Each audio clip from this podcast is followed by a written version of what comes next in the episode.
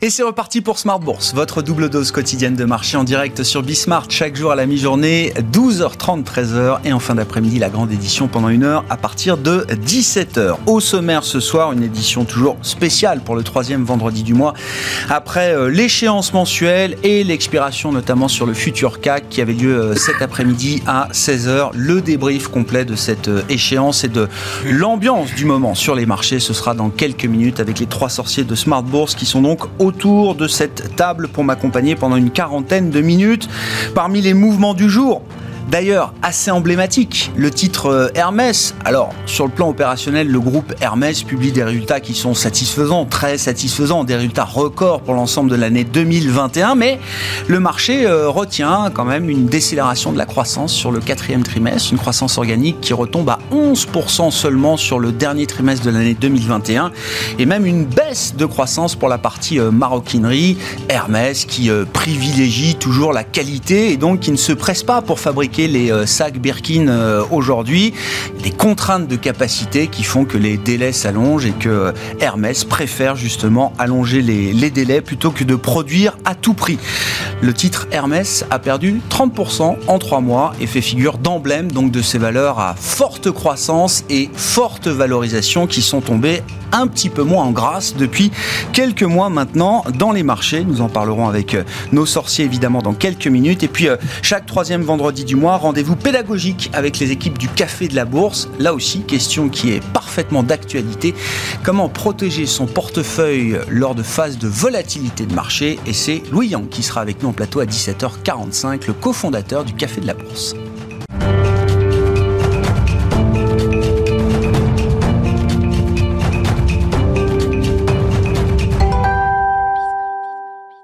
D'abord, les infos clés du jour au terme de cette séance en Europe, une séance technique avec euh, les échéances euh, de produits dérivés du mois de février et une petite baisse à l'arrivée pour le CAC 40. Les infos clés donc avec Alix Nguyen. Paris peine à maintenir son rebond et passe du rouge au vert. Les informations évoquant des violations répétées du cessez-le-feu entre milices séparatistes pro-russes et forces ukrainiennes diluent l'espoir d'initiatives diplomatiques. Denis Pouchiline, le leader séparatiste de l'autoproclamée République populaire du Donetsk, annonçait en début d'après-midi que les autorités rebelles ont commencé à évacuer les populations civiles vers la Russie, redoutant un conflit d'envergure à la suite de bombardements intensif.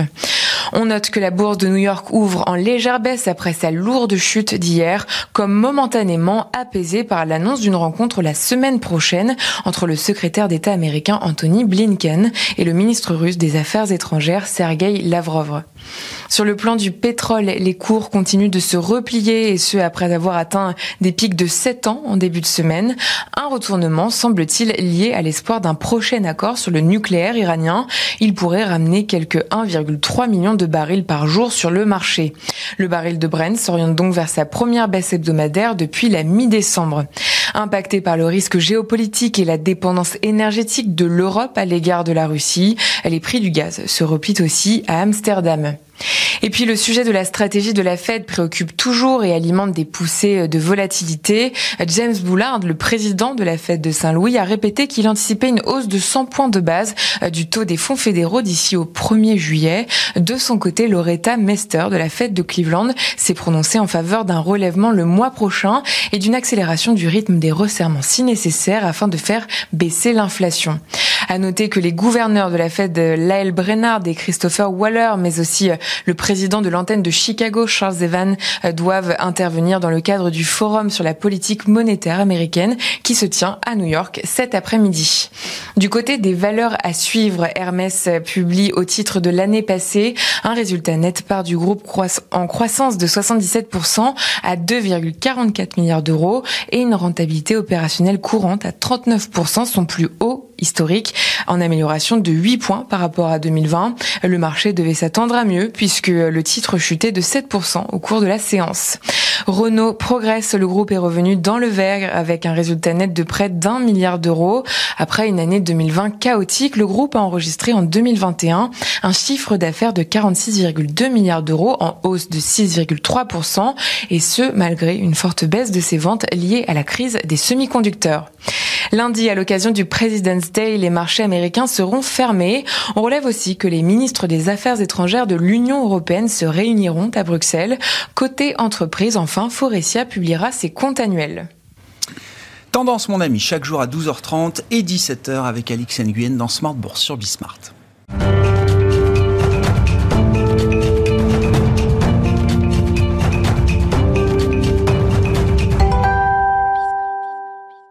Chaque troisième vendredi du mois, les trois sorciers de Smart Bourse sont convoqués pour le débrief de l'échéance mensuelle. Philippe Béchade est avec nous euh, ce soir, le président des Éconoclastes et rédacteur en chef de la Bourse au quotidien. Bonsoir Philippe.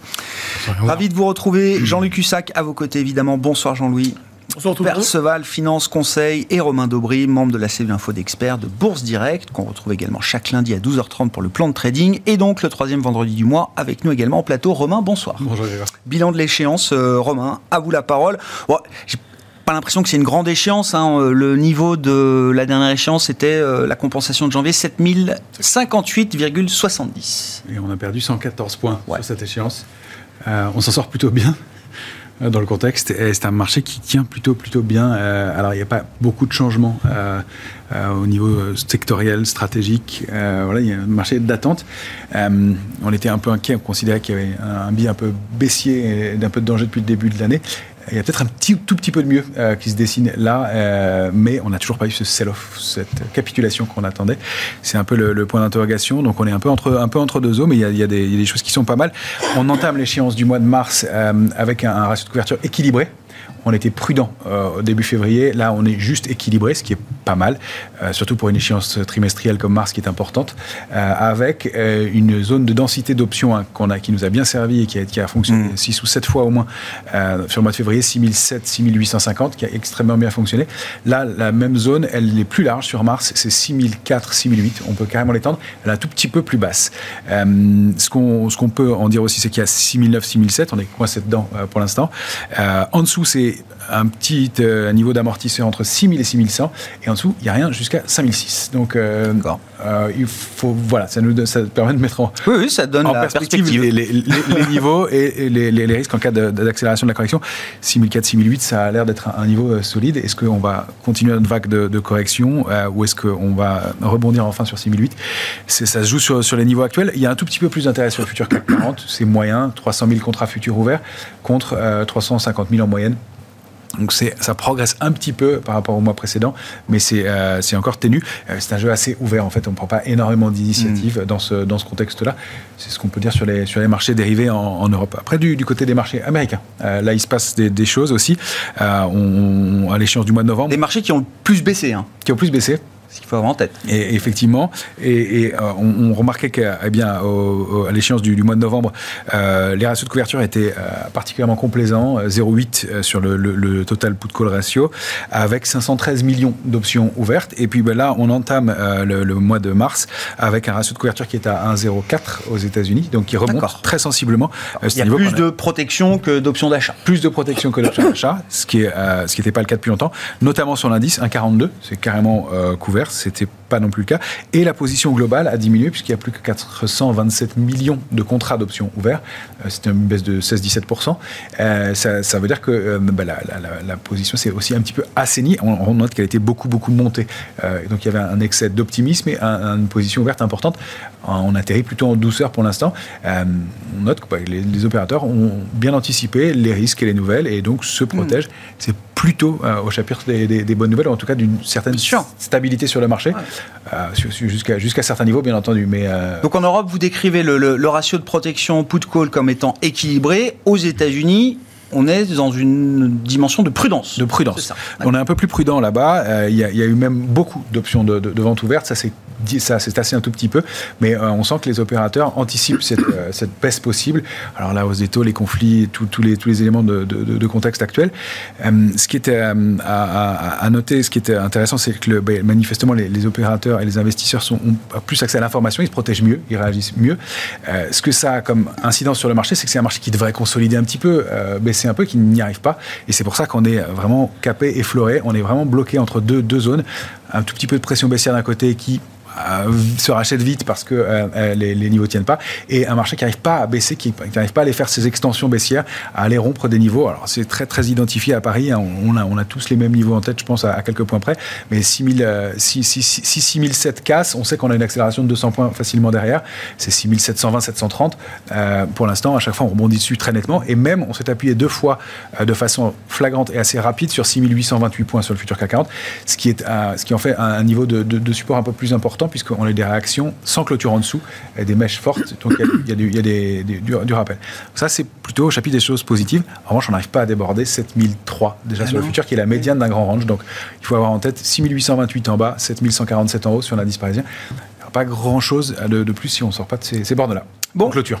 Un marché un peu euh, bloqué, Jean-Louis, comment vous qualifiez la situation? Qu'est-ce qui caractérise ce marché aujourd'hui? Est-ce que le fait d'être bloqué, d'aller tester régulièrement les mêmes niveaux techniques, est-ce que ça rend ce marché plus vulnérable ou pas forcément?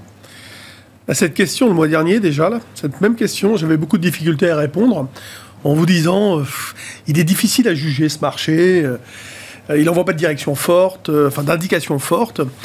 Et puis à la fin, je vous ai quand même dit, bon, je pars vendeur. Voilà, ce week-end, je ne sais pas si vous vous souvenez, je, vrai. je pars vendeur. on avait une belle baisse d'ailleurs après la dernière échéance. il y avait une alerte. Et en fait, tout s'est passé le lundi dans la semaine. Mm. on a fait les plus bas pratiquement là. Et, et après, c'est vrai que quand je disais tout à l'heure, on a fait un bon mois en, discutant. Euh, bah, on l'a fait pratiquement euh, dans les trois premiers jours. Après, oui, on a fait des petites choses, mais euh, c'était, c'est resté bizarre. Les marchés sont restés extrêmement résilients. parfois, il y, avait des peurs un peu. Moi, j'ai toujours écrit ne surestimez pas les probabilités d'un événement qui a quand même des chances très faibles d'arriver, etc. Mais ça, c'est le, le côté du euh, biais humain, biais, cognitif du trader aussi. Euh, euh, donc, ce qui nous a amené des mouvements extrêmement violents, sans aucune justification fondamentale. On a vu les algos vraiment, mais maîtres du jeu, parce que de toute façon, il n'y avait pas de quoi prendre d'initiative du côté des, des, gérants pas de visibilité, des menaces, des prix quand même qui étaient... Euh, on est à 7000, hein, on n'est pas, mmh. on n'est pas à 5000. Donc euh, voilà, les, marchés sont restés très sensibles aux déclarations, aux fausses déclarations, enfin aux rumeurs parfois, parce que franchement, celle qui nous a fait baisser fort là, il y a quelques jours, euh, c'était un peu exagéré, mais bon, le marché a, Chacun entretient son narratif. Oui. C'est un marché de narratif, ça fonctionne comme ça. Mais c'est surtout oui, un, marché, un marché aussi qui, qui entend les menaces qui sont faites, les, les, les, voilà, les, d'un, coup, d'un côté et de l'autre. Euh, bon, ben, là, qu'est-ce qu'on voit? On voit une volatilité implicite à 21. C'est beaucoup. Ça veut dire toujours pareil, ce marché, euh, les, acteurs du marché sont hyper méfiants. On a conscience des enjeux. Voilà, il y a, zéro complaisance. Et c'est vrai que les résultats, beaucoup de résultats des sociétés étaient, vraiment très bons. Il n'y a, pas, a pas à dire, Air Liquide. Euh, et pourtant, ces valeurs, Schneider, ont beaucoup baissé quand même. Donc d'un côté, on se dit, mais ces valeurs, bon, Hermès, euh, le consensus, il n'y a pas un consensus hyper favorable, il y a beaucoup de neutralité sur le dossier. On peut en parler. Il y a beaucoup baissé, mais euh, je pense à ces valeurs-là, euh, bon, Esker qui n'est pas dans le CAC, mais qui a beaucoup baissé, qu'est-ce qu'elles vont faire? Alors c'est ces valeurs qui vont rattraper leur retard, qui vont rebondir, ou bien c'est celles qui tiennent, qui tiennent encore comme Orange, bon, nouveau président, etc., présidente. Euh, et puis euh, des valeurs comme euh, LVMH euh, qui arrivait à se tenir, bon, qui a craqué un peu, mais a vite rebondi.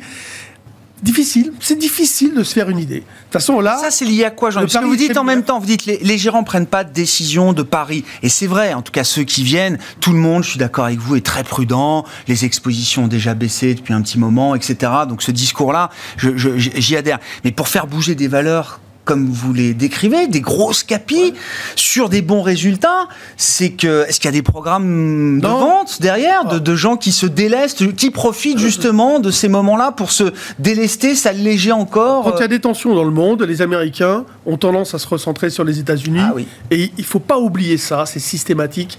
Ils vendent tout, euh, enfin ils allègent leurs investissements sur l'Europe, etc. Bah oui, et, sur les US aussi, j'imagine, c'est quand même les marchés américains qui bah, le plus. Euh. Ouais, là, Ça, oui, mais parce que vous avez vu ce qu'ils avaient monté également. Donc, c'est c'est quand même. non, mais alors, peut-être que sur, les, sur, sur leur marché intérieur, ils l'ont fait aussi, mais en règle générale, sur tout ce qu'ils ont en Europe, etc., ils allègent. Bon, voilà. Ça, c'est un, fait qui, peut expliquer pourquoi euh, certaines valeurs ont beaucoup baissé, etc. Puis après, c'est pas que euh, des gens sont venus vendre, c'est qu'ils se sont reculés dans leurs achats, tout simplement, petit à petit. Moi, on voit bien que les volumes sont à chaque fois des volumes d'arbitrage, ex-cash futur, options, etc. Euh, ça se voit avec la vitesse des mouvements.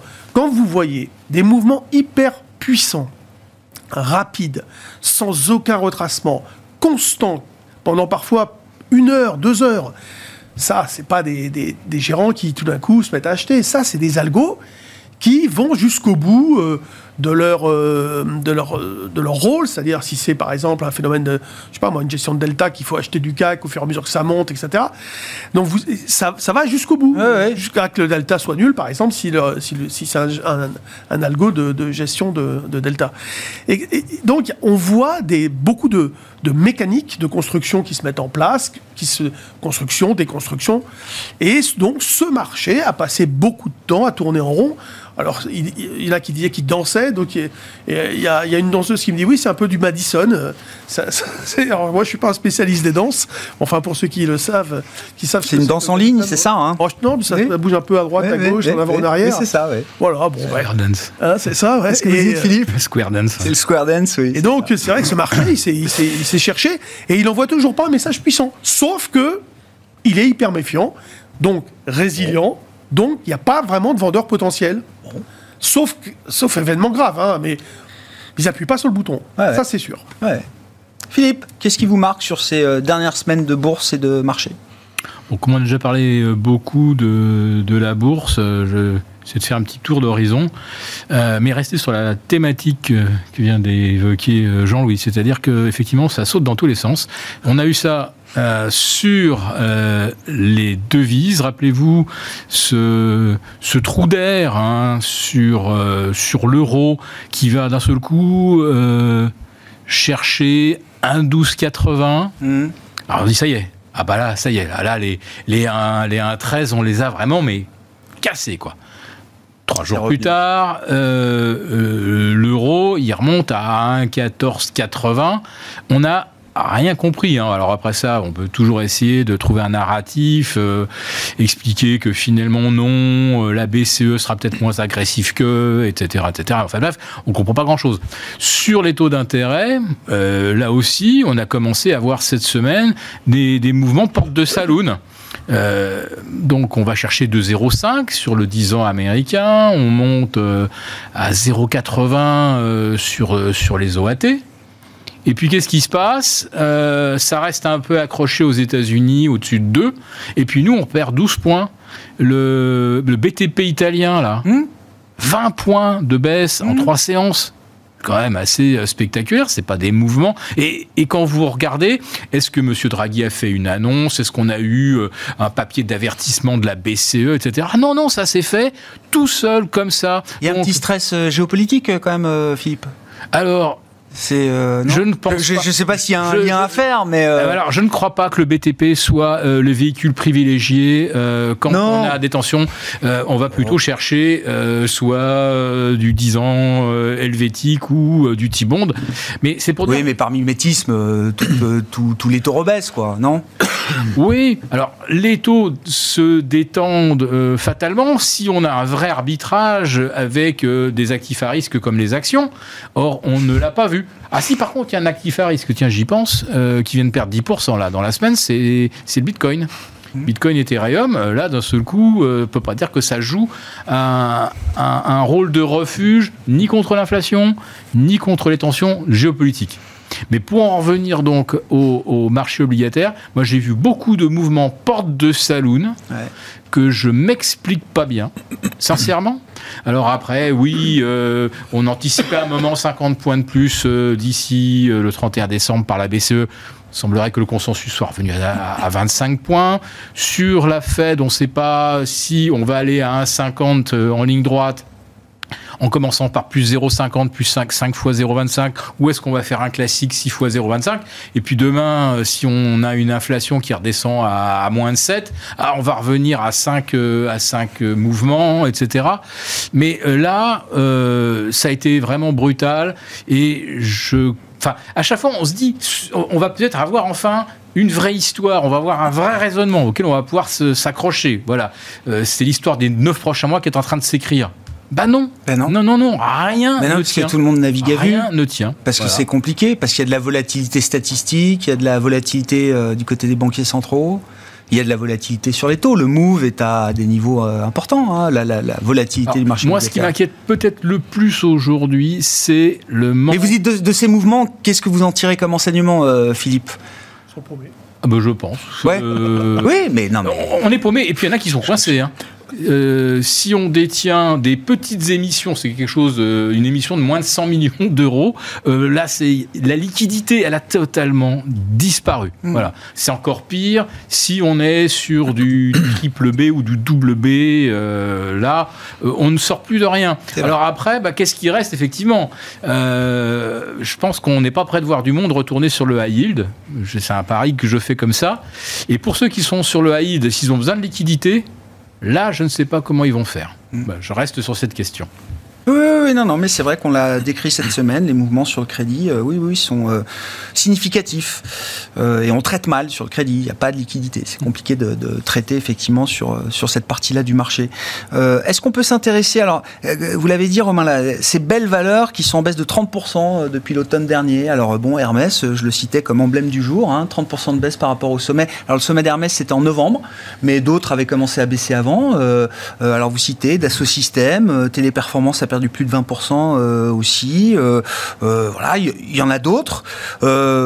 Est-ce que c'est survendu? Est-ce qu'on trouve des valeurs là qui commencent à être survendues dans cette catégorie de grandes, belles valeurs de qualité, richement valorisées Mais est-ce que désormais les baisses commencent à devenir intéressante.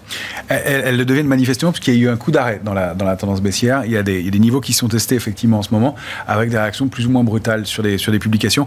On défend quand même, même sur AMS en clôture des supports euh, aux alentours de 1191, 1200, euh, même si la, la, baisse du jour est un, est un, peu marquée. Euh, téléperformance, elle a perdu 22%. Effectivement, elle rebondit. Elle, c'est plutôt au, chapitre des, des, bonnes réactions. on avait choisi aussi Dassault Systèmes qui a perdu 30% depuis novembre. oui, ce sont des niveaux intéressants, sont des niveaux aussi de retracement important euh, de, toute la hausse euh, Covid. En fait, on, utilise souvent les ratios de Fibonacci et on arrive dans des zones qui sont entre 38-20 et 50% de retracement de toute la hausse de mars 2020 à euh, donc l'automne, comme vous disiez. Ça a commencé pour Kering de façon flagrante au, mois d'août.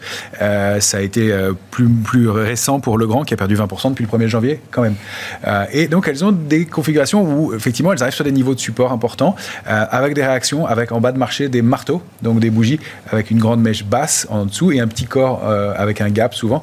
Ça sont des, des, signaux de possibles retournements euh, qui vont être à confirmer. Et c'est un peu, bah, ça traduit toute l'incertitude dans laquelle on est en ce moment. Est-ce qu'on on va confirmer et on va pouvoir repasser ces niveaux-là? Moi qui étais assez pessimiste, enfin prudent dans une vague de correction que je sont toujours sur des feuilles de route, mais être une vague de correction A. Je rappelle que A, c'est la première vague de correction dans un mouvement en A, B, avec un rebond, le rebond étant en B, et c'est une vague bien plus méchante qui aurait lieu euh, dans, dans, dans, le, dans, le, courant du printemps. Euh, donc, euh, dans, ce contexte-là, on se dit que oui, effectivement, on va peut-être même pas aller au bout de la vague A, qu'on avait identifié comme étant une vague de, Wolf sur l'indice CAC 40, par exemple, avec des cibles autour de 6500 points. Là, les réactions qu'on a depuis le début de la semaine, l'Eurostox qui casse 4039 et qui casse un canal haussier de, de moyen terme en début de semaine, violemment, en s'éloignant vraiment de la borne et qu'il réintègre quasiment instantanément, c'est encore une fois un signe de résilience énorme. Et euh, tout, le contexte euh, géopolitique fait qu'on a des mouvements de baisse un peu marqués, mais des rebonds qui sont euh, aussi violents. Et, maintenant, on réagit très peu ou quasiment plus aux, dernières annonces. On reste à l'équilibre. Alors, c'est un peu plus lourd là depuis quelques heures aux États-Unis, mais globalement, c'est plus une consolidation qui se met en place. Donc, c'est toute la question. Est-ce qu'on va rompre les niveaux et aller faire cette, ce petit sell-off petit, je ne pense pas qu'il soit énorme euh, compte tenu du, contexte qu'on a décrit depuis tout à l'heure, pour rebondir ensuite. Et on voit que ça frémit et on a plutôt l'impression que les opérateurs sont dans les starting blocks pour un petit rebond, un petit sprint, une petite accélération. Je ne m'attends pas à des mouvements très importants non plus. Je pense que si on revoyait les, les, plus hauts annuels sur l'indice CAC 40, ce serait déjà le bout du monde cette année. Euh, et je pense qu'on n'y est pas encore. Il faudra passer donc 7003 pour prendre un petit biais aussi. Là, ça pourrait accélérer un peu parce qu'on on bute sous ce niveau depuis le début de la semaine et, on, ne casse pas les, les, niveaux d'en dessous. Donc il y, a, un petit contre-pied. Il y a du pessimisme. Il y a des opérateurs qui sont très, euh, qui, ont beaucoup de cash. Il y a beaucoup de, de, particuliers aussi qui le disent, qui, ont, euh, qui sont liquides et qui attendent des opportunités pour rentrer. et on sait que quand tout le monde veut acheter sur repli, en général, c'est pas ce qui se produit. Donc il peut y avoir ce petit contre-pied à court terme. Est-ce qu'on va aller chercher 6005 avant d'aller chercher ces 7140, 7150, peut-être 7250 euh, C'est vraiment là la question et ça peut se jouer ici. Ça se fera pas sans ces valeurs-là, je pense. Euh, c'est pas Renault qui à elle seule va entraîner l'indice parisien. Ça c'est un point, oui. Et euh, voilà. En revanche, Renault a une configuration graphique intéressante pour le moyen et long terme. Elle a une réaction qui est positive. Elle vient d'aller chercher une résistance aujourd'hui importante sur ces qui sont parmi les sur, ces plus hauts du jour, mais graphiquement il se passe quelque chose. Il y, a, un retournement sur la valeur. Maintenant, je pense qu'on se précipite pas dans un contexte d'incertitude et, et les choses peuvent se, décanter un peu. Euh, il y a, à mon avis, beaucoup plus de stock picking à faire. C'est toujours le, thème, le mot. Là, c'est plus vrai que jamais. Je pense que ça se devient encore plus concentré sur euh, quelques valeurs en retard. Et puis, si on considère que c'est une dernière phase de hausse qui nous attend, alors avec un petit sell-off avant ou pas. Euh, il, y a, aussi un élément à avoir en tête, c'est qu'on est souvent dans ces mouvements-là, euh, dans des périodes de concentration. Les entreprises ont pas mal de cash. Mm. Euh, et je pense par exemple à, Patrick Pouyanné qui disait qu'il trouvait que les, valeurs de l'énergie renouvelable étaient un peu chères. Là, le, tracker énergie renouvelable, il a baissé de, si on le prend un panier, il a baissé de 25-30%. Il va peut-être commencer à vouloir faire des courses. Donc, je pense qu'il y a tout un, mouvement qui va se mettre en place de concentration. Kering, hein. a dit oui, oui, M&A, bien sûr, on peut avoir une acquisition euh, dans un futur proche. Hein. On sent que ça. Là, il faut aller chercher des, cash, euh, des, petites et moyennes capitalisations euh, qui peuvent être dans des secteurs. Alors, il y a, je pense, bah, des, gros, des gros éléments à regarder. C'est peut-être du côté technologique, en effet, du côté des énergies, bien entendu, énergie renouvelable notamment, du côté de l'armement aussi, pourquoi pas. Et, puis, oui, tout, donc technologique au sens large, technologie de paiement, etc. Il y a pas mal de, choses qui peuvent se passer de ce côté-là, à mon avis, et ça va plus être des dossiers individuellement. Ça se détecte aussi graphiquement. Hein. On arrive à, en trouver certains. Pour l'instant, il n'y a rien de flagrant, mais voilà, je pense qu'il peut y avoir ce, mouvement qui s'alimente. En tout cas, on, sent bien qu'il euh, faudrait une bonne nouvelle et une petite détente pour euh, déclencher un petit sprint, encore une fois, rien d'extraordinaire. Ouais. Bon, sans être Patrick Pouyennet ou François-Henri Pinault, est-ce que c'est le moment de, je sais pas, d'aller faire des courses un peu dans une logique de stock picking, euh, Jean-Louis? Stock picking, je ne sais pas, parce qu'en fait, c'est un pari très binaire qu'on fait actuellement. C'est-à-dire qu'on est. Hermès à moins 30, c'est. C'est binaire c'est binaire parce que. Ça peut euh, continuer de perdre 30. le problème, c'est que le, démarrage, c'est de se dire quoi? C'est de se dire, je pense qu'il n'y aura pas de conflit et que ça va aller mieux et qu'on ne cassera pas 6006. Si on est d'accord avec ça, on peut tenter d'acheter. Mais la réponse sera binaire, c'est oui ou c'est non. Et ça peut être violent, si vous voulez. C'est ça le problème. C'est que, en fait, vous pouvez avoir des mouvements peut-être euh, euh, ennuyeux pour celui qui aura acheté, pas catastrophique sur du moyen long terme, certes, mais un peu embêtant euh, si on va plonger sur un, dérapage de la situation autour de l'Ukraine. Alors, tout, ce qu'on peut être amené à faire, il faut, être conscient des risques, se dire, oui, en effet, il y a des, des opportunités, oui, euh, toutes ces valeurs citées, euh, bon, moi j'aime bien Liquid, Schneider, même, des grosses comme ça. Après, il y a des petites moyennes et tout, qui, ont, qui sont dans des configurations peu ou prou euh, proches de, niveaux très importants, avec des replis importants. D'ailleurs, quand on voit des replis comme ça, il y a de quoi se gratter la tête, se dire, mais mince, quand même, c'est un esquerre, pourquoi ça baisse comme ça? Ça n'arrête pas. Enfin, c'est quand même incroyable. Je sais pas, parce que c'est trop cher. Oui, alors, oui, ça c'est sûr qu'elle était très chère. bah oui. Bah, alors pourquoi ils ont payé Tout ce qui a plus de 20 PE forward, et j'imagine qu'est-ce qui a arrêté Bah voilà. Bah. Mais non, mais bon. pourquoi ils ont payé à ce point-là 300 et quelques, etc. Bon, enfin, et là, c'est, ah, ça devient un peu excessif peut-être à la baisse, mais c'est vrai qu'il faut, il faut d'abord répondre à la première question. Et si on achète là, alors le, le pourquoi le stock picking, euh, pas évident? Euh, Parce que c'est violent. C'est-à-dire que si euh, vous avez la chance d'acheter sur un plus bas temporaire et que ça remonte, vous allez faire votre, votre trade d'aller-retour. Mais si ça continue un cran en dessous, euh, vous ne reverrez pas forcément euh, au-dessus. Et, et c'est en cela que c'est binaire. Et ça ne tient pas à grand-chose. Ça tient vraiment pas à grand-chose. Donc, Donc il n'y a pas d'urgence à y aller agressivement sur des belles valeurs qu'on regarde, qu'on a dans sa liste. Il n'y a pas de market timing, si vous voulez. Il n'y a pas une indication que Voilà, c'est le moment d'y aller. Le marché est en train de se retourner tranquillement. On n'a pas des indicateurs suffisamment positifs avec des, avec des vrais moteurs qui sont en train de donner, comme ça, visuellement, des signaux que ça repart. Pour l'instant, ce n'est pas le cas. Ça peut être le cas la, la, fin de la semaine prochaine, mais pas aujourd'hui. D'accord. Philippe, je suis toujours très euh, mal à l'aise sur le thème euh, les marchés et la guerre, parce que, alors, est-ce que effectivement, je ne sais pas, une très mauvaise nouvelle sur euh, l'Ukraine avec euh, la Russie, les Occidentaux, etc. Est-ce que ça peut être un déclencheur qui euh, soit à l'origine d'un d'un flush, d'un plongeon de, de, marché? Moi, je me souviens d'une époque où la Corée du Nord tirait des missiles, on se réveillait le matin et puis rien se passait, quoi. Hein non, mais c'est pour ça que je j'arrive pas à définir si ça peut être un stress de marché énorme au point de tout envoyer valdinguer. Alors, je ne sais pas si les statistiques sur le long terme, le temps long, peuvent être d'un quelconque enseignement. voilà. Mais disons que depuis 1960, euh, je regarde le marché américain, euh, chaque fois que les États-Unis sont rentrés en guerre quelque part, alors, soit c'est la Corée, le Vietnam, tout ce que vous voulez, Panama, la Barbade, euh, l'Irak j'ai pas d'exemple où le jour où euh, la guerre est déclenchée, Wall Street perd 2%. Euh, lundi dernier, on a commencé à moins 3, il n'y avait pas de guerre, euh, c'était juste à nouveau des moulinets de la diplomatie américaine. Dans l'histoire, c'est pas vraiment un, grand facteur perturbant. Bon, alors bien sûr, on se rappelle tous du déclenchement des euh, hostilités en 91 et puis en 2003. Euh, bon, le marché avait beaucoup baissé avant. Une fois que le conflit commence, euh, bah, on passe, on passe tout de suite à autre chose. J'en sais rien. Enfin, c'est les États-Unis. Enfin, c'est un marché qui, qui fait preuve d'un sang-froid face à la guerre, comme si c'était quelque chose vraiment auquel ils sont totalement accoutumé. Voilà. Bah, il y a porte-avions, hein. oui. Enfin, je veux dire, euh, oui. Voilà, il y, a, il y a 825 bases américaines. Il y a 825 bases américaines dans le monde, donc effectivement, ils sont toujours quelque part où il peut se passer quelque chose. Quand ils entrent en guerre, on a plutôt souvent envie d'être donc je suis pas sûr que même euh, le déclenchement d'un conflit ferait euh, chuter fortement Wall Street. Voilà, ça, ouais, d'accord. C'est une réponse un peu euh, historique et empirique. Maintenant, est-ce que est-ce que quelqu'un a un intérêt à ce conflit? Alors pas les Russes, parce que s'emparer d'un pays qui fait le dixième du PIB de la Russie avec un niveau de vie trois fois moindre, c'est comme si la France envahissait l'Albanie, mais que l'Albanie fasse la taille de l'Espagne. La France n'a pas la même armée que la Russie. Voilà. Mais en tout cas, c'est pas, pas juste une question de PIB on en a parlé aussi cette semaine, c'est pas juste une question de PIB. On va dire que l'invasion de l'Ukraine fait pas de sens comme aller en Irak chercher du pétrole.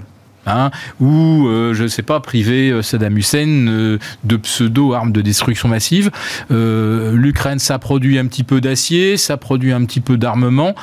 c'est pas stratégique pour la Russie du tout. Voilà, donc euh, ils n'ont pas vraiment un intérêt géostratégique à gagner la Caspienne pour euh, attraper le pétrole. Enfin, je, je, je vois pas très bien l'intérêt. Donc les seuls qui, dans l'affaire, feraient, euh, feraient leur beurre, c'est les producteurs de GNL américains donc euh, les champs euh, du Permien, etc., le Texas, euh, les Canadiens qui se mettent aussi bien dans le GNL, puis ben, le Qatar évidemment qui devrait être d'ici un ou deux ans le premier producteur mondial de GNL.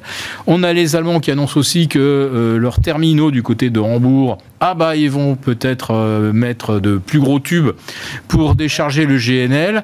Euh, bon, après c'est jamais aussi efficace qu'un ben, pipeline ou qu'un gazoduc. Hein, qu'un Nord Stream, c'est sûr les faire traverser, euh, ça prend du temps, euh, il faut les mettre dans les ports. Euh. Voilà. Sans oublier que les méthaniers qui transportent le GNL, ce sont des bombes. Il faut savoir qu'un un, un, méthanier, c'est à peu près l'équivalent d'une bombe Hiroshima en termes d'énergie de, d'énergie contenue à bord. Hein. Heureusement qu'on n'a jamais eu d'accident. Oui. c'est pour dire que un, méthanier qui exploserait à Hambourg, il n'y aura plus de Hambourg. En gros.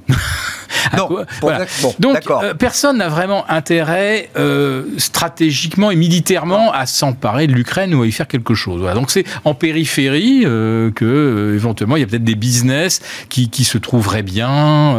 voilà, la collecte de données, le brouillage, tout ce qu'on veut. On peut peut-être expérimenter de nouvelles armes en conditions réelles. Mais vraiment, ce conflit-là, ça, ça, ça, ne fait l'affaire de personne. Pour, pour en revenir aux, aux actifs de marché, moi, je note on a eu quand même des, petits pics de stress cette semaine. Le pétrole n'a pas encore franchi les 100 dollars. Non, ben, et puis en plus ça, il y a pour le pour le Brent, il y a, il y a un point d'arrêt à 97. Vous avez à peu près le même à 95 sur euh, sur le WTI. Donc voilà, euh, on, a quand même fait une, une, bonne partie de l'objectif. Après ça, le gaz, alors lui, bon, il peut aller, je sais pas jusqu'où. Ça, c'est c'est une volatilité digne digne d'une crypto. On pourrait appeler ça du crypto gaz, je sais pas. Euh, donc il y aura peut-être moyen effectivement de s'amuser un petit peu de, avec la volatilité des matières premières. Mais là, surtout, là, ce que l'on voit quand même, là, pour résumer la semaine qui vient de s'achever, donc zéro ou pas grand-chose sur le CAC, moins, moins 0,8, je sais pas, en clôture. Euh, c'était la semaine quand même de l'or et de l'argent, oui. avec le franchissement là de très importants seuils de résistance. Et là, on peut essayer d'y trouver effectivement un lien avec euh, le géopolitique, l'or, le refuge, patati patata. Ou alors, euh, on réalise que les banques centrales vont peut-être pas aller très au-delà de 1,50, 1,75 en termes de, hein, de loyer de prochain chiffre d'inflation aux États-Unis qui sera 8%, où on nous dira qu'il faut absolument faire des hausses de taux de 100 points de ah, base euh, dès le premier meeting. Oui, non, mais, ça se passera probablement moins bien pour l'or. mais à partir du moment où vous vous dites que à 1,50 ou 1,75, c'est fini l'histoire. Euh, les métaux précieux, ils ont déjà ah anticipé ça tout le long de l'année 2021. En 2022, si ça s'arrête à 1,50, 1,75... C'est un gros feu vert, quoi. Ah bah c'est un gros feu vert, parce qu'on a déjà pricé, là, on veut dire, la concurrence déloyale des taux par rapport à quelque chose qui rapporte rien. Bon, cas d'investissement des précieux, là, on en parle souvent avec vous, euh, Romain, de l'argent euh, ah Oui, parce que l'or était à 1900 dollars là aujourd'hui. Hein. À peu près, ouais. Euh, bah, oui, oui, effectivement, c'est important parce que dans, la location, voilà, on parlait beaucoup des actions. Nous, on était très sous-investis, donc c'est vrai qu'on prend des petits risques avec, je suis tout à fait d'accord avec ce que disait Jean-Louis, une, une, incertitude. Il y a des niveaux et on constate que les opérateurs ne se jettent pas sur les valeurs de toute façon et que si, c'était des, des, points d'entrée francs et massifs, on aurait des, rebonds plus plus marqués. Donc et en plus, on considère toujours hein, qu'on est dans une phase de correction globalement et qu'on peut assister à un rebond. Donc, effectivement, côté action, on est parcimonieux, on met des stops courts et on accepte d'avoir tort et de sortir rapidement si ça ne confirme pas. Euh, sur les matières premières, oui, nous, ça fait partie de nos grosses allocations. On est, investi largement sur l'or et l'argent euh, depuis euh, longtemps, peut-être un peu beaucoup en amont, mais on est content dans, ce, cas de figure-là et on travaille maintenant à titre spéculatif en plus l'or et l'argent, en plus d'un investissement de fonds. Oui, l'argent toujours au-delà de 21, 90 22 euh, ça rebondit quasiment systématiquement et euh, on fait des, écarts et des arbitrages jusqu'à 24, 40, 24, 80.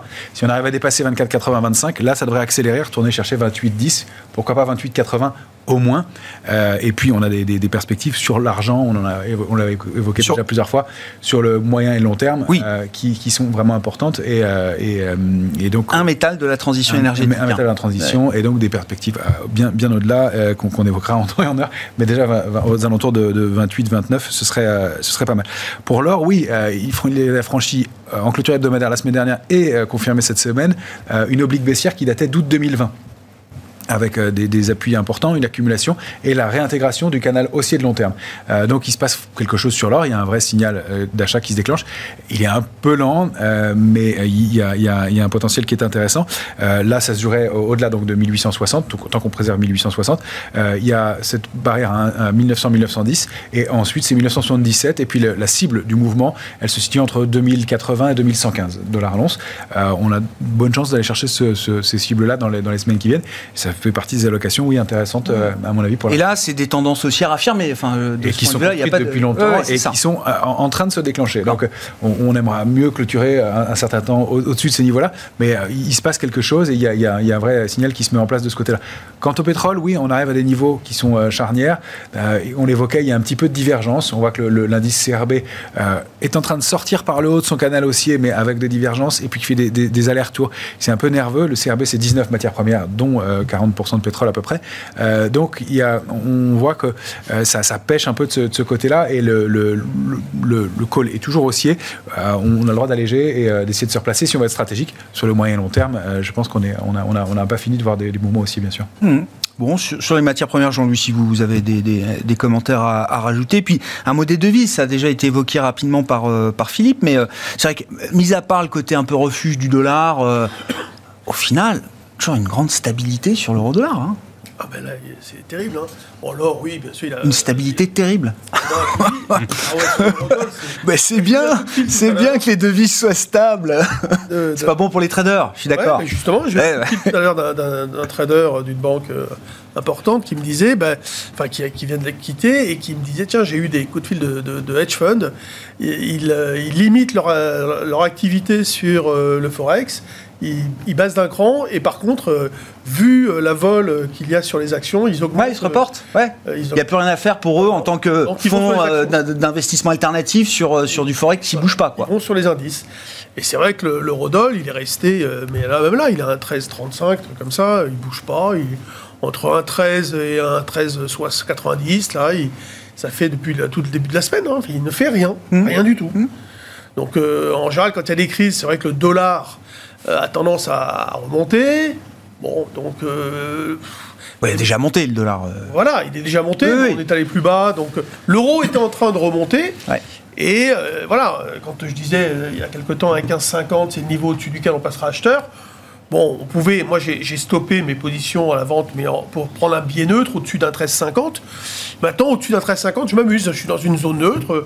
Euh, c'est vrai que on, a là pour le coup euh, du, un stock picking entre guillemets, mais on a euh, un comportement opportuniste, on achète, on vend, on vend, on hmm. achète sans privilégier, avec des stops en effet là aussi extrêmement bien déterminés, un 14,50, tu peux prendre un 12,50, et puis, et puis travailler là-dedans, mais bon c'est vrai qu'il y a très peu d'écart, très très peu hmm. d'écart.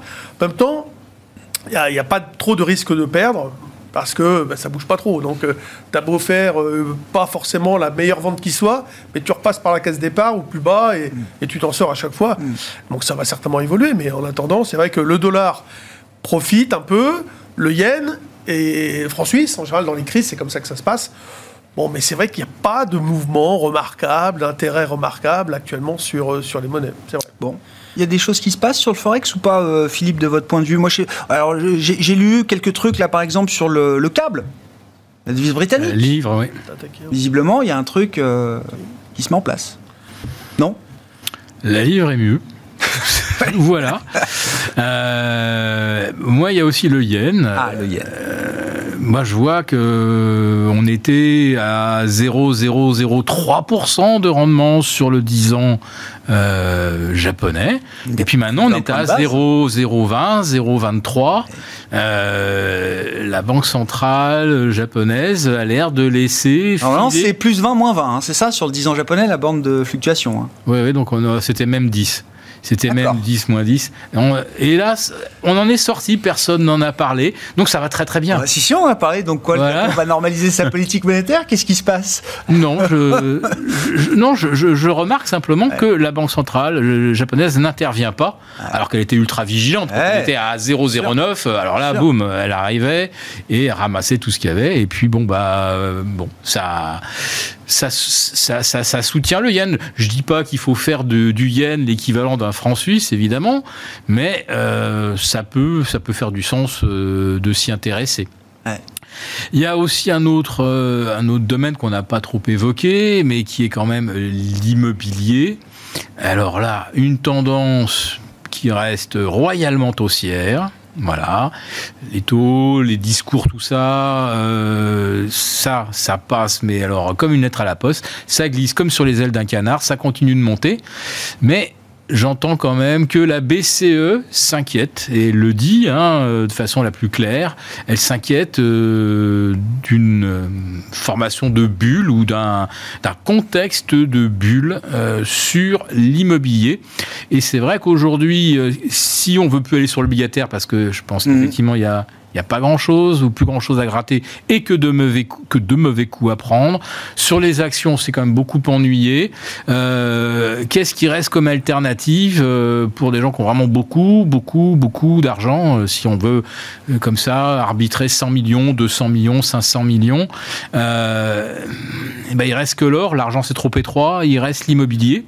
Et si on nous dit que l'immobilier, c'est en bulle, ah, pour moi, c'est un message adressé aux banques. Ça veut dire, Hein on, se montre un peu plus restrictif, on est plus sélectif sur les dossiers, euh, on bah, calme le jeu. Sur le plan macro-prudentiel, en France en tout cas, c'est... Euh, C'est ce qui s'est passé euh, ces derniers mois, euh, oui, ces derniers trimestres. Alors, ça avait commencé par Villeroy de Gallo, d'ailleurs, qui disait que... Les recommandations sont devenues des règles euh, à respecter, voilà, sur le levier qu'on peut accorder aux...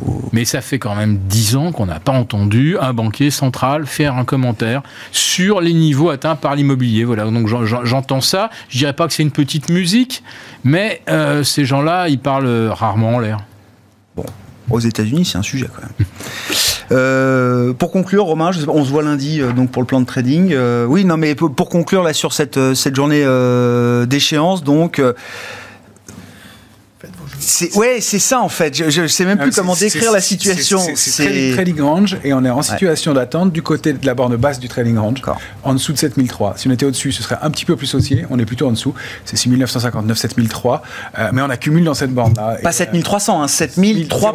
oui, 7003.1, mais je le précise pour tout le monde. Donne des points trop. Euh, trop, non, non, bah, oui, mais non, euh, c'est tout à votre honneur. Et même ne comprenez pas 7300. Et même 7045, ce serait encore mieux pour aller chercher 7090 enfin 7100 euh, et, et, ces niveaux-là. Euh, on, a l'impression qu'on est proche du, déclenchement. Ça se fait pas, ça se met pas en place tant qu'on n'est pas au-dessus. On alterne achat et vente euh, avec un petit biais baissier puisqu'on est sous cette médiane. Donc grand trading range. Il n'y a pas, beaucoup mieux dans, l'immédiat, mais un peu moins mal qu'on était il y a quelques, jours, quelques semaines, notamment en raison de ces couvertures et de ces niveaux qui peuvent être des points d'entrée. On se retrouve Lundi, euh, Romain, à 12h30 dans Smart Bourse pour le plan de trading. Messieurs, Philippe Béchat et Jean-Luc Cussac, on vous retrouve. Ah, c'est fini, Philippe. Non, non, on se retrouve dans un mois. Et Hermès s'est sauvé. Pourquoi Hermès s'est sauvé ah, Extraordinaire. Elle a fait, elle, elle, a fait 150, euh, ils l'ont terminé à 1200. Magnifique marteau aussi. Marteau aussi. Le marteau se confirme pour euh, Hermès. Par tort. Ça arrêtera là pour ce soir. Merci beaucoup, messieurs, les trois sorciers de Smart Bourse qui sont avec nous chaque troisième vendredi du mois à 17h dans l'émission.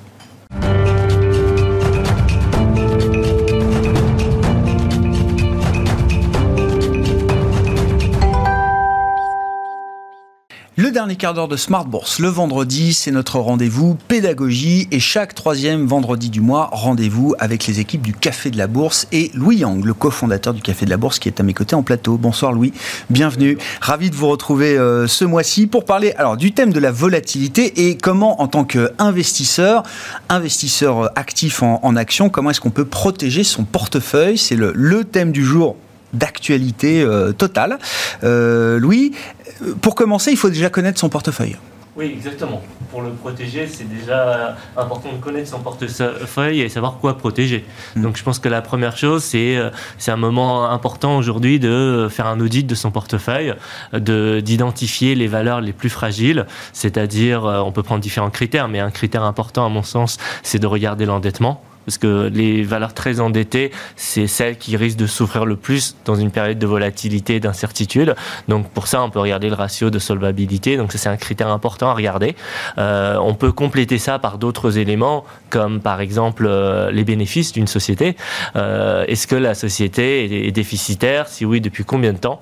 Et après, aller creuser au-delà pour voir si c'est un déficit qui est structurel ou conjoncturel en raison de la crise du, du Covid, par exemple. Mmh. Et donc, par rapport à ça, il faut faire très attention aux valeurs euh, de, secteurs comme le tourisme, l'aérien qui ont été touchés, et donc faire un stock picking précis pour identifier justement les valeurs à conserver et celles à vendre si on cherche des sociétés fragiles effectivement dans son portefeuille, donc il y a la question de l'endettement. Est-ce qu'il doit y avoir aussi d'autres critères à regarder, euh, Louis? Oui, donc euh, j'évoquais justement au niveau, au niveau des bénéfices. Des bénéfices, ah oui, c'est ça. Il y a autre un élément. Donc là, je parlais plutôt des, euh, des déficits. effectivement, au niveau du bénéfice, c'est aussi intéressant de regarder la croissance des bénéfices. Parce que là, là je, je, pense évidemment aux valeurs growth qui sont quand même très impactées. Là, on le voit dans la période actuelle. Dès que la société est un a une, forte, une croissance un peu moins forte qu'anticipée, elle est tout de suite sanctionnée. Donc euh, par rapport à ça, il faut faire très attention aussi, ça c'est un autre critère. Regarder euh, dans son portefeuille si on n'a pas des valeurs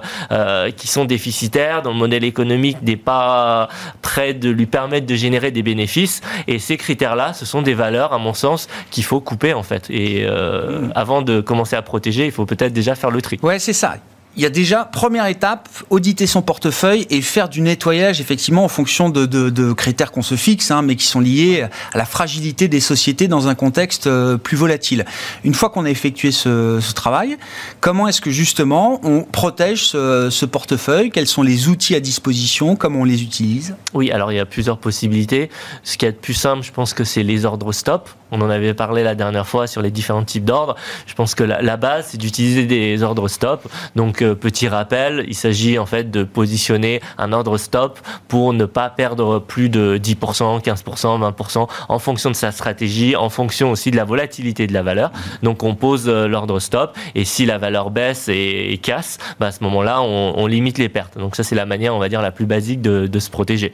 Euh, après, pour une méthode, il y a une méthodologie un peu plus évoluée qui, euh, consiste à utiliser des stop suiveurs où là, en fait, on, au lieu de, de mettre un stop à un certain pourcentage, on laisse sa chance à, la valeur de poursuivre un peu la hausse. On peut mm. dire, par exemple, on met un, un, stop à 15%, 20%. Là, encore une fois, ça dépend des valeurs, du secteur, etc. Mais on, va, on va mettre un stop suiveur. Et du coup, au lieu de se dire, on va sortir là, on coupe les bénéfices par exemple à, à, 15%, ben on, on, donne la chance à la valeur de continuer à augmenter et comme ça, au pire, on aura les 15%. Oui, c'est ça. Mieux, on, verrouille, cette poche de plus-value de 15, 20, enfin après, à, définir en fonction du profil de l'entreprise et de votre profil d'investisseur, mais on verrouille une partie de la performance.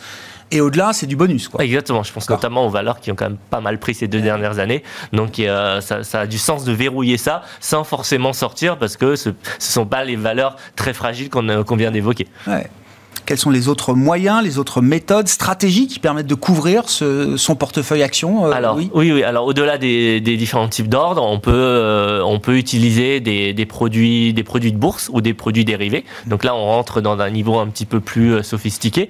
Donc là, le, plus simple, c'est de passer par des trackers, des ETF, qui vont des ETF bear, qui vont en fait répliquer la performance d'un indice à l'inverse. Donc par exemple, si on a un portefeuille très exposé au 440, on prend un ETF bear sur le 440. Si le 440 fait moins 2, et ben le, l'ETF bear va faire plus 2.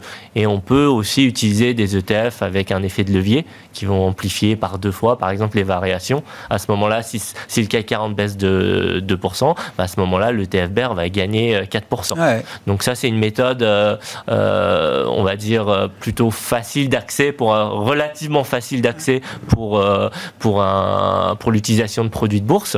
Comment, comment on dimensionne la, la, la, couverture justement par rapport à son portefeuille bah, Ça va dépendre justement de la pondération euh, du, du, type de valeur qu'on a en, société. Et en fonction de ça, on va utiliser différents leviers. Donc les ETF, c'est les leviers les plus, les plus faibles. Après, il y a d'autres produits de bourse comme les turbos qui vont permettre d'avoir euh, des, euh, des leviers plus importants. Mais encore une fois, ça c'est important de bien comprendre ces produits oui. avant de les utiliser. Oui. Et oui. ce sont des produits qui s'utilisent aussi à, à, court terme. Oui. Ce sont vraiment des protections à court terme.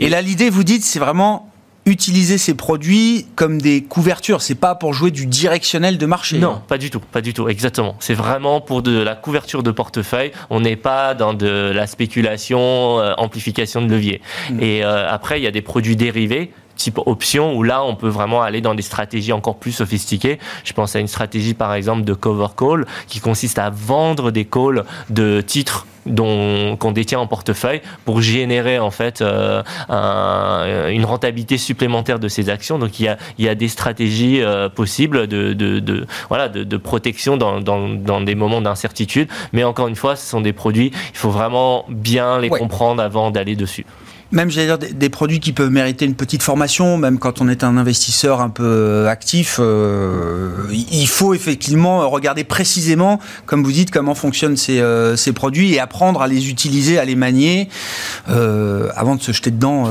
comme ça. non, mais je, préfère exactement vraiment se former et utiliser peut-être un compte démo et, et, faire des tests en simulation. Oui, tout à fait, avant de, de commencer à, à, les utiliser, parce que lorsqu'on est sur de la, de la, de la vente de produits dérivés. Euh, euh, en soi les euh, la perte et les ah mais oui oui, oui, oui si on a les ça. en portefeuille c'est différent mais voilà oui, non, non, mais... sur le principe il faut être conscient de, de ça et justement est-ce qu'il y a, pour quelqu'un qui n'a pas le temps et qui se sent pas peut-être familier avec des, produits dérivés, des produits de, couverture avec effet de levier, est-ce qu'il y a des méthodes simples, pratiques pour limiter le risque de volatilité dans son portefeuille? Donc il y a les ordres stop. Est-ce qu'il y a d'autres manières de faire aussi? Oui, en fait, il y, a, il y a un point, il y a la base. Effectivement, c'est une bonne remarque. Peut-être que la base aujourd'hui, c'est aussi de regarder. Encore une fois, je reviens au premier point. À l'audit du portefeuille. l'audit eh du portefeuille. Est-ce que mon portefeuille est bien diversifié? Parce que la diversification, c'est le B à bas pour limiter le risque d'un portefeuille. Et euh, là, dans le contexte actuel, attention au portefeuille très concentré. Justement, il faut une diversification euh, sectorielle, géographique, euh, type de, type de valeur. Si on, a déjà cette bonne diversification, on va déjà limiter le risque et c'est vrai qu'on n'a pas besoin d'aller sur des, sur des produits très sophistiqués pour, pour faire ça. Et, et vous l'avez très bien dit, effectivement, c'est sans doute un bon moment pour regarder son portefeuille parce que ce qui a marché depuis 10 ans ne marche beaucoup, bien moins, beaucoup moins depuis quelques mois. Et donc, il faut quand même réévaluer tout ça. Et c'est vrai qu'aujourd'hui, voilà, ce qui marche le mieux dans le marché, c'est des valeurs ou des secteurs que, qui était sous-détenu parfois pendant des années. Donc il faut quand même bien regarder comment son portefeuille est constitué de ce point de vue-là. Hein. Oui, exactement, parce qu'il y a une rotation sectorielle qui est en place, il y a aussi un contexte de, de volatilité qui, qui, est vraiment présent aujourd'hui. Donc oui, il faut être conscient que ce qui a fonctionné par le passé ne va pas forcément fonctionner euh, à l'avenir. Et donc c'est vraiment important d'avoir cette stratégie de diversification. Il faut même, j'ai envie de dire, même aller au-delà de, des, euh, du portefeuille action, avoir vraiment une diversification globale de ses avoirs, de son patrimoine, au niveau obligataire, euh, l'immobilier, euh, des, euh, des, placements de diversification, que ce soit des crypto-monnaies ou de l'or en fonction de son, son appétence. Il faut vraiment avoir une vision globale par rapport à ça. Oui. Merci beaucoup euh, Louis. Merci de venir nous voir chaque point pour nous euh, apporter donc euh, des, un éclairage pédagogique sur la bourse et comment est-ce qu'on pratique la bourse avec aujourd'hui l'idée de se protéger contre la volatilité et un point important, oui, auditer votre portefeuille. Regardez quand même effectivement ce que vous avez en portefeuille, c'est déjà le, premier point de départ pour ensuite mettre en place des stratégies de, couverture qui permettront de, limiter la volatilité de, de, vos actions. Louis Yang qui était à nos côtés qu'on retrouve chaque troisième vendredi vendredi du mois dans le quart d'heure thématique de Smart Bourse, cofondateur du Café de la Bourse. Voilà pour cette édition qui se termine ainsi et euh, nous nous retrouvons bien sûr lundi à 12h30 en direct sur Bismart.